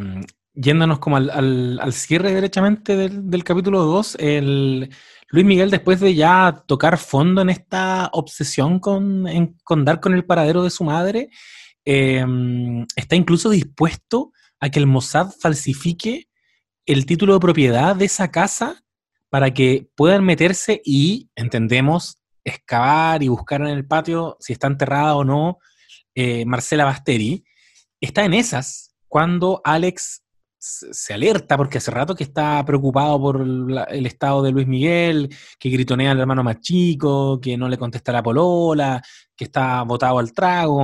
Entonces va a hablar con Hugo y le dice que está preocupado. Le dice y está dispuesto incluso a hacer esto. Está, va- van a falsificar el título de propiedad de esta, casa para meterse nomás. Y ahí Hugo, con esta actitud paternal que tiene, agarra a Luis Miguel, conversa con él y Luis Miguel aparentemente no lo pesca mucho, pero, pero parece que sí lo escucha. Cuando Hugo le dice, ¿tú crees realmente que tu madre estaría feliz de que siguieras obsesionado con esto? Después le dice, son tiempos de generar lazos afectivos. ¿Y qué, qué onda con tu hija? ¿Has sabido de tu hija? Y como una patada en la guata a este papito corazón. Luis Miguel le, le dice, eh, no, pero no me preguntes ahora, después veré eso. Pero igual Oye, a Luis, como- Miguel, a Luis Miguel le tenían más retenido los 10% de la FP. Luis Miguel mandándole WhatsApp a la ex diciéndole, oye, ya, po, si, para que ganemos los dos. Nos vamos 50-50. Nos vamos 50 y 50. Oh. Eh, sí, y Papito Corazón tiene una hija a la que no ha visto, y, y Hugo le mete ese Inception principalmente la idea de, de tu mamá estaría feliz de verte así, se despierta en la noche, aparte porque el hermano más chico, Sergiño, está, está viendo un video que, que, que es una escena de la temporada 1, es literal una escena de la temporada 1. Sí. No me consta que haya alguien, haya habido algún personaje grabando eso. Yo creo que está viendo la serie. Claro, le pusieron play a Netflix. Le, le puso play a Netflix. Porque Eso ponen pausa y aparecen las letras, así como subtítulos. Casi, casi, porque hay como un, un- alguien que tiene muy buena mano para grabar eso. Y, y ve que está viendo a su mamá con Luisito Rey cantando esta canción que Luisito Rey le había escrito, Marcela. Claro. Y, y él le pregunta a Luis Miguel, como su hermano mayor, ellos se amaban mucho, ¿no? Y para mí ese momento es clave, porque Sí. Luis Miguel tiene que decidir si le va a decir la verdad del tormento que tenían sus papás, que eh, esa pesadilla en la que vivía su mamá, que posiblemente significó su muerte, y con ello le va a heredar todas sus trancas y todos sus, sus traumas, o va a darse la oportunidad de que al menos en su hermano chico no habiten todos estos demonios. Y él decide decirle, sí, se querían mucho. Y se pone a llorar. Y siento que para mí al menos ahí la serie nos está diciendo, Luis Miguel soltó. Porque eh, puedes quedarte pegado pensando en tus papás o puedes esforzarte porque tu hermano chico no viva con los mismos demonios que viviste tú. Y lo siguiente que vemos es que antes de acostarse incluso, llama al Mossad y el Mossad lo manda a la cresta, o lo estuvo Estaba chato, estaba chato el loco del Sí, Mozart también con Luis. Miguel, como lo tenía para el deseo. Bueno, lo tuvo para el huevo. Y decía, pi- Mr. Galego, we are doing, we-" como le dice, como que no, no hacen el favor a cualquiera. Y, Sí. Pero igual era, era como, igual encontraba como prepotente al weón del Mossad, como que él Sí. iba a ayudarlo, pero en sus términos. Como, claro, déjame, no, pero déjame comprar la casa. No, esa no es la forma. Hay que quemarles la casa, hay que invadir la casa. claro, No, tenemos tiempo. Bueno, there, are, there are many ways, Mr. Galego. Sí, como que hay muchas formas. y ahí, derechamente, por fin termina esa relación tóxica entre la gente del Mossad y Luis Miguel. Y la gente del Mossad lo manda a la cresta, le dice: Nunca más nos vas a volver a contactar. Le cuelgan. Eh, y Luis Miguel regresa al estudio y vemos que eh, a Patricio, que ya lo, había, lo habían despedido por el cagazo que se mandó, le dieron una oportunidad porque Hugo le mostró la canción a Luis Miguel y parece que a Luis Miguel le gustó la canción que había elegido Hugo. Ahí dicen también que le hizo sentido la canción, ahí lo, le dice mismo, eh, lo dice cuando está entrando al estudio, que le hizo mucho sentido la letra por el momento que estaba pasando. Exacto. Y se pone a cantar esta canción y antes le hace un guiño a, Patricio, le dice, es, no sé qué, concepto usa, pero le dice esto es brillante, como que derechamente es perfecta. Y, y Patricio ahí súper orgulloso y feliz con el comentario y empieza a cantar y una secuencia altísimamente emocionante. vemos que mientras suena la música, él entra a una casa, eh, conversa con una mujer, la mujer le dice, oye, pero ¿quieres un tequilita? Él le dice, no, no, voy todo bien, va con un paquetito, un regalo. ¿Cacha que yo pensé por un momento que iba a ver a, a la ex que lo había pateado, la que se fue a Nueva York, como que se va a poner en la buena con ella, hasta que le dice, ella me odia. Le dice, no, no, no, Luis, ella solo quiere verte. Se muere por verte, no sé cómo muere por verte. mexicano, pero se muere por verte, dice Stephanie Salas, que, es como la madre de, de Michelle, que ya es la hija de Michelle, y que la va a ver con un regalito, como una cuestión, con, no, sé bien qué es, no, no lo muestran, pero claro, va, va Luis Miguel ahí con, con toda su con toda su. sacándose de funado para tu información, de Papito Corazón. Va ahí a negociar el 10%. Claro. y, le, y le entrega este regalo y mientras le está todo nervioso explicando, em, pucha, le pusieron mal la rosa, etcétera, etcétera.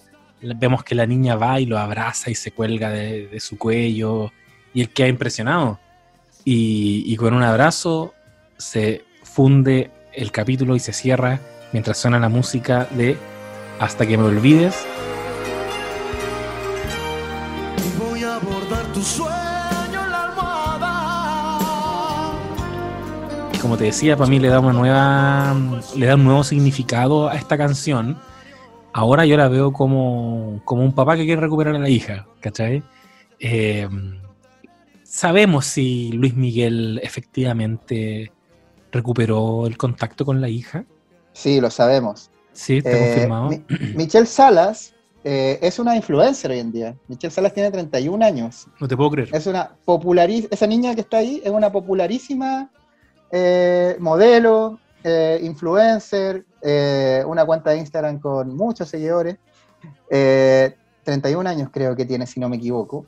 Y, y Luis Miguel en un principio negó esa, negó, hay videos donde cuentan que no, él, negaba tener hija eh, o hijo en esa época.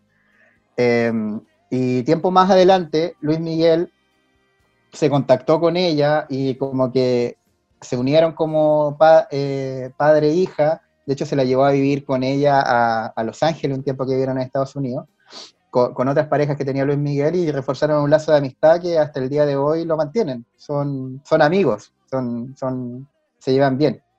Eh, Michelle Sala. Y bueno, Michelle Sala yo creo que también va a ser un personaje importante eh, dentro de la trama. Y ahí también hay un punto, porque la trama de la hija eh, y, y, la madre, que la madre de Stephanie Salas, que ella pidió no aparecer en la serie. Eh, y entonces también hay un tema como que con la realidad, que, es lo que pasa también con esta serie, como comentábamos al principio, eh, como que tiene repercusión en la vida real. Como gente se enoja porque apareció, gente reclama. En la primera temporada los amigos de Luis Miguel, que eran este el grupo de los virreyes, se enojaron por cómo los retrataba, eh, porque los dejaba como, como perdedores y él no se veían así. Entonces Stephanie Salas eh, la madre de Michelle eh, se tiró un posteo en Instagram, ahí medio curioso, tirando un palito también, entonces hay que ver cómo evoluciona un poco esa trama y cómo va eh, paralelo en la vida real. Pero mm. esta hija de, yo creo que Luis Miguel ahí hace el cruce de, cerrar un poco lo de su mamá, cerrarlo entre comillas, porque no es que, no es que deje de, de buscarla, pensarla o, o saber de su paradero, sino que también entiende que tiene que avanzar de cierta forma. Y avanzar, de, avanzar una es reencontrarse con su hija Michelle, que como te digo es hoy en día una mujer de 31 años, nace el 89, eh, y que por supuesto va a tener cosas que decir en, en la trama en los próximos capítulos. tanto, en la, tanto en la serie como en la vida real. Hay que, hay que estar atento a sus posteos de Instagram. Y, eventualmente podría aparecer el año 2005, en la trama del año 2005, me imagino. Claro. ¿Qué año tenía tú el 2005? 15 años. 16. 15, 16. Sí, 15, 16 años. Arroba Michelle Salas B. esto, estoy, viendo si ahora. La, si la quieren seguir en, en Instagram. 1,4 millones de seguidores el 20 de abril del 2021. Se va, se va a multiplicar esa cantidad en los siguientes días. Bueno, em, vamos llegando ya al cierre de este capítulo y mi pregunta es, ¿qué esperas tú? Yo creo que al menos a mí me pasa que, em, está difícil, está, está difícil, el, está complejo el desafío de abordar una temporada sin estos componentes que habíamos mencionado antes, o sea, sin Luisito Rey y ahora ya, entre comillas, dejando stand-by la trama de qué pasó con Marcela Basteri y se va a tratar de sustentar en estos otros personajes que están pululando a, Luis Miguel y que traman y la carrera de Luis Miguel. ¿cachai? Pero no sé qué te parece a ti. ¿Le pones fichas a lo que viene? ¿Qué te gustaría ver? Mira, yo le pongo fichas por una cosa personal. Yo te hablé del disco Aries como mi disco favorito. Y creo que en los próximos capítulos van a grabar ese disco. Entonces a mí como desde lo musical me interesa mucho. Ah, como, porque bueno, la, esta canción, ya la primera el primer single de esta segunda temporada que apareció en el primer capítulo es ¿Qué nivel de mujer? Que aparece como interpretándolo en el año 2005, eh, tocando la canción y, se ve la recreación de, de la banda de Luis Miguel muy buena. Aparecen las coristas como haciendo lo mismo que hacen en los conciertos de Luis Miguel. Incluso, no sé si te acordás de un momento, o en los conciertos de Luis Miguel, que él, por ejemplo, va a saludar a la gente del público y empieza a dar como la mano a poco, y siempre va un guardia, como un guardaespaldas que le agarra la, le agarra la chaqueta. y es como porque si se lo llevan para adentro. Pues, entonces, cada vez que él va a saludar a la gente y pone la mano para que lo toquen, eh, tiene, al guardia atrás. Entonces, recrearon muy bien eso. Entonces, a mí me, me, llama, me interesa mucho ver cómo van a mostrar el proceso creativo del disco eh, Aries, donde él, dice, él dice acá, al final del primer capítulo, dijo, este disco se lo voy a dedicar a mi mamá. Y esa es una info que yo no tenía, quizá eh, está dando vuelta, pero yo no la sabía, de que entonces toda la relectura de las canciones que uno puede pensar para una pareja son para la mamá, partiendo por hasta que no olvides. Ahora, quizás hasta qué nivel de mujer te da su mamá, porque la encontraba muy bacana. Por lo bien que te Claro. Estupenda. Eh, a mi madre regia. Claro, que estoy diciendo que su madre regia, puede ser. ¿Por qué no? Sí, pues. eh, entonces me llama mucho el punto de esto, me llama la atención lo que va a pasar con Hugo López, que como les dije, spoiler, spoiler de la vida real, en verdad, sabemos que se muere. Y me llama la atención este personaje de Joe, porque me lo mostraron como pinganilla el 92 y el 2005 como influyente. Entonces algo pasó ahí, algo trepó, alguna triquiñuela hizo, me llama la atención. Pero sí creo que está complicado el desafío de igualar lo que fueron eh, Luisito Rey y Marcela Basteri como, como elementos, mm. como constitutivos de la trama. Eh, hay que ver, hay que ver. Yo al menos, como te contaba, desde el punto de vista como, como musical, eh, es la época donde Luis Miguel se saca mis discos favoritos, que fueron los 90, que, que sale el disco Aries, sale el disco nada es igual, salen los, los romances, el segundo romance, entonces a mí desde ese punto de vista me llama mucho la atención. Para el que quizás no es tan fan, hay que ver cómo, cómo enganchamos esas tramas y cómo evolucionamos. Ahí hay que ver lo de la hija también. Lo de la hija creo que quizás puede ser relevante y, esa relación. Puede ser relevante, pero, pero, nunca tanto como el enigma de qué pasó con la mamá. Es como, eh, vamos a ver el proceso de reconectar con una hija y eso puede ser muy emotivo pero no hay ninguno de, de las piezas que pusieron en el tablero en esta temporada siento que se comparen a lo que venía pasando en la temporada 1. Claro, quizás, por ejemplo, si, si, si, quizás qué puede estar al nivel de, lo, de Luisito Rey y, y, la primera trama, yo creo que casi nada, excepto una cosa que no sé si existe en la serie porque quizás son dos temporadas y listo. Pero a mí, vuelvo a Boyack Horseman, me interesaría mucho ver la época más decadente de Luis Miguel, donde un poco está como cantando mal. Eh, no llegaba, no llegaba a los conciertos bien, como que ahí creo que hay como una decadencia, el típico antihéroe, mm. eh, que no sé si lo trate la serie, yo creo que no, vamos a llegar hasta la temporada 2. Pero esa parte creo que me parece interesante también porque a mí me llaman mucho esos personajes como, como el, la persona que triunfó mucho y cayó. Aún así tampoco creo que esté al nivel de Luisito Rey, pero creo que me interesaría más quizás que la trama, que la trama un poco de la hija, las cosas. Pero como o sea, esta serie podría terminar. podría terminar con, con, Luis, con Luis Miguel eh, recibiendo una oferta de hacer una serie. Ese sería el final perfecto. Como esas novelas que terminan, esto debería ser un libro. Game of Thrones, para ir más lejos. Y Sam, que se puso a escribir en la historia del Juego de Tronos. Claro, pero no, pero mira, más allá de, que yo creo que va a estar muy difícil que iguale a la primera temporada, creo que es una serie para seguir y para ver y va a estar siendo comentada, eh, va a ir creciendo yo creo, yo creo que va a ir creciendo en, el nivel de, impacto y de, comentarios como lo fue la primera temporada, yo creo que la los primeros capítulos no aprendieron tanto y ya mucha gente se sumó en el 3 y el 4 y ya pasaron a hacer eventos eventos internacionales en Latinoamérica eh, esperar el capítulo. A mí lo que pasó con Luis Miguel no me pasaba en términos de cómo verlo como es de los 80, porque yo en los 80 me reunía con mi familia o con amigos a ver el nuevo capítulo. Y después como llegó la, la lógica Netflix o la lógica streaming de ver series, ahora ya lo puedo ver solo y puedo ver una temporada echado en mi cama todo un sábado.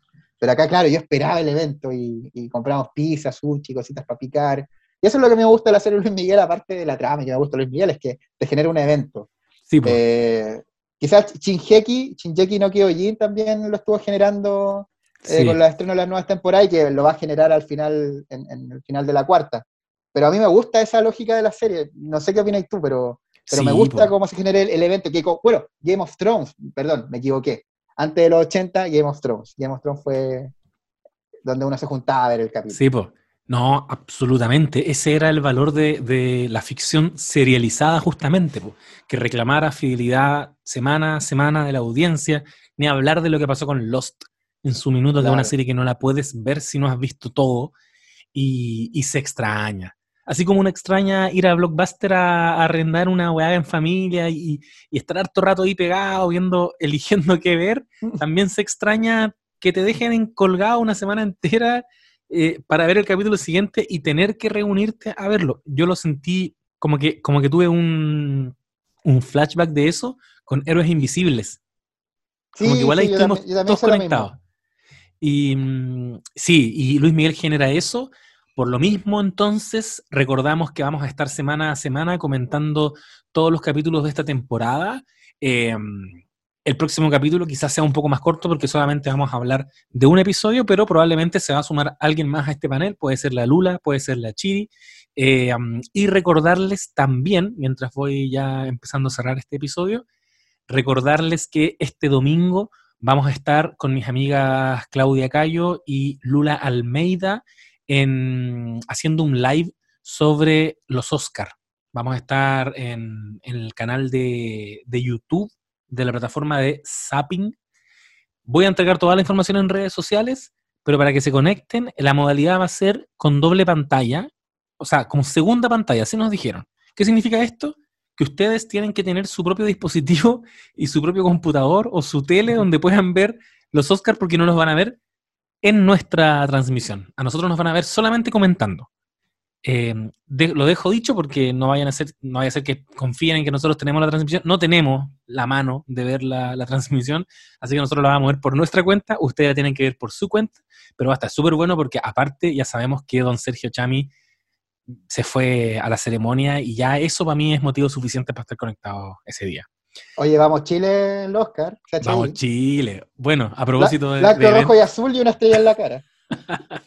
a propósito de eventos que reúnen, que nos reúnen frente a la pantalla, va a estar bueno este domingo ver los Oscars. Bueno, les dije que mi amigo aquí, Sebastián Flores, es editor web de CNN, así que me imagino que también va a ser sí, estamos En un, estamos en un especial ahí preparándolo también. Los invito humildemente a que visiten cnnchile.com mientras escuchan el No Sabes Nada podcast, no son excluyentes. Así que puedes ir viendo la batería de notas y, contenido especial que hicimos.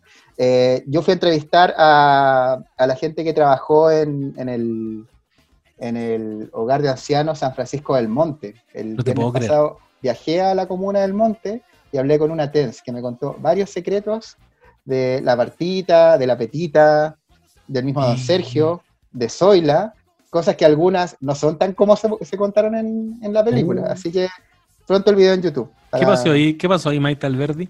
Ah, ¿y tú fuiste al hogar mismo y viste a las señoras? Yo las quiero mucho.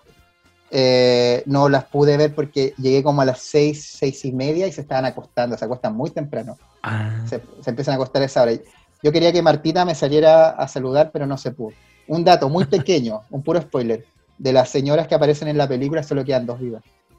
Oh, qué rudo. Así que Oye, buena pega, buena pega se mandaron. Yo, yo soy fan genuino del contenido que hacen en la web de CNN, ni hablar de las veces que me he repetido la entrevista al Lucho. Este, Luis Chacros. ¿cómo, cómo, ¿Cómo se pronuncia? Luis Chacros. Luis Chacros. Lo más grande, qué weón más simpático. Si no lo conocen, búsquenlo en YouTube y después de ver varios videos van a hacerse adictes. Vayan a ver esta entrevista que le hicieron en CNN, donde él, por ejemplo, determina ¿qué es mejor, los prisioneros o Soda Stereo? La respuesta fue inédita en América Latina. Inédita en América Latina y él supo inmediatamente que era el clickbait. Dijo, este va a ser el clickbait, tío. Sí. supo al tiro. Oye, amigo, muchas gracias por acompañarme en esta jornada. Espero que estemos conectados la próxima semana para que comentemos el capítulo 3 de Luis Miguel. Y no sé si quieres decir algo al cierre. Sí, solo quiero decir que estoy muy contento de estar eh, en No Sabes Nada Podcast, un, podcast que yo vine a hacer desde su inicio. Yo me acuerdo que cuando partió, cuando era, cuando era un grupo de, mucha gente comentando, yo trabajaba en el desconcierto y compartimos por el desconcierto ese streaming. ¿Verdad? ¿Te acordáis o no? Qué grande. Gente que creyó en No Sabes Nada Podcast, como por ejemplo Sebastián Flores. Que, sí, pues nosotros hicimos, nosotros hacíamos live. Esto lo hemos repetido igual otras veces, pero para quien se venga sumando. Y si quiere ir a, buscarlo, lo puede encontrar. Están todos publicados en el Facebook de No Sabes Nada Podcast cuando el año 2017 nos conectábamos a analizar los capítulos de Game of Thrones. Y en alguna oportunidad, eh, más de una oportunidad, el desconcierto en, su, en sus redes sociales compartía. lo compartía, invitaba a que lo vieran. Solo compartir. Alguna vez, mandamos, alguna vez mandamos a un integrante de nuestro equipo a que ayudara, lo cual fue un fiasco. un día vamos a contar esa historia. Algún día vamos a contar eso. Cuando llegó alguien del desconcierto a ayudarnos y nadie sabía qué hacer. Como, amigo, no sé por qué te mandaron. Sí, fue chistoso, pero bueno, muy contento de estar eh, invitado. Apenas me, me, ofreciste, yo muy feliz de estar. Eh, y también te digo, José, que algún capítulo de esta temporada juntémonos a verlo. sí. quizás hacemos la pauta ahí mismo. Mira, y de eh, repente hacemos un Twitch. O lo hacemos en vivo, o presencial, con distanciamiento, no sé. Pero me gusta, me gusta. De sí, el final. sí, ahí nos conectamos por, por todas las plataformas, pero Claro, algo hay que hacer en algún momento para verlo comentando. Ya, muchas gracias, amigo. Y gracias a ti. entonces cerrando el capítulo 79 de No Sabes Nada Podcast, avanzando a pasos agigantados al número 80. Nos escuchamos la próxima semana. Adiós. Besitos, besitos, chao, chao.